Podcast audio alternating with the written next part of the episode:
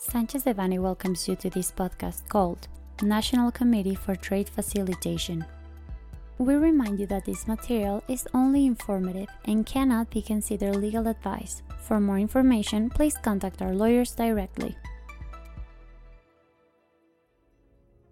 On January 22, 2021, the Ministry of the Economy published in the Federal Official Gazette the agreement creating on a permanent basis the National Committee for Trade Facilitation.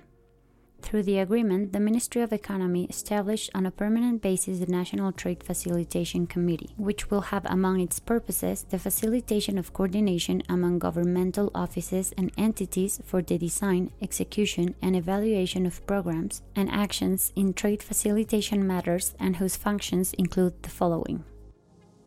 1 to act as a coordination entity for the different federal public administration agencies that have jurisdiction over and that intervene in the different aspects related to the implementation and application of the Agreement on Trade Facilitation.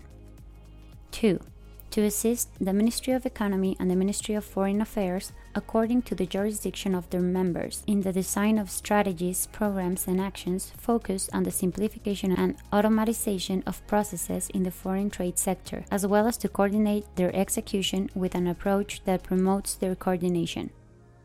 3 to propose issues related to matters concerning the implementation and application of the Agreement on Trade Facilitation, as well to approve issues related to the implementation and application of such agreement.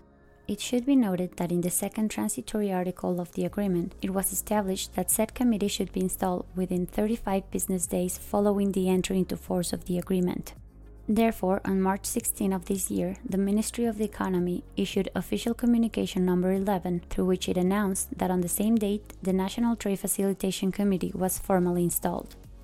It is worth mentioning that according to the aforementioned communication, the installation session of the committee was chaired by Luz Maria de la Mora, Undersecretary of Foreign Trade, on behalf of Tatiana Clouthier, head of the Ministry of the Economy, with the participation of officials from several ministries the Federal Economic Competition Commission, the National Commission for Regulatory Improvement, and the Bank of Mexico.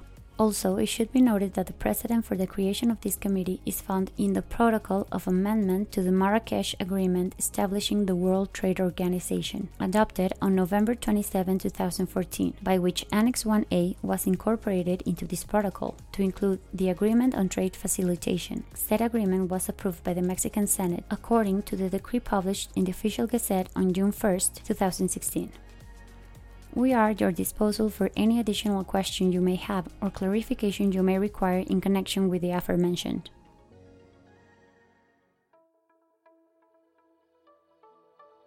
This content was prepared by Turena Ramírez Ortiz, Eduardo Sotelo Cauduro, Fernando José Mancilla Hinojosa, Raúl Hernández Lira, and Alejandro Ferrofong, members of the International Trade and Customs Practice Group.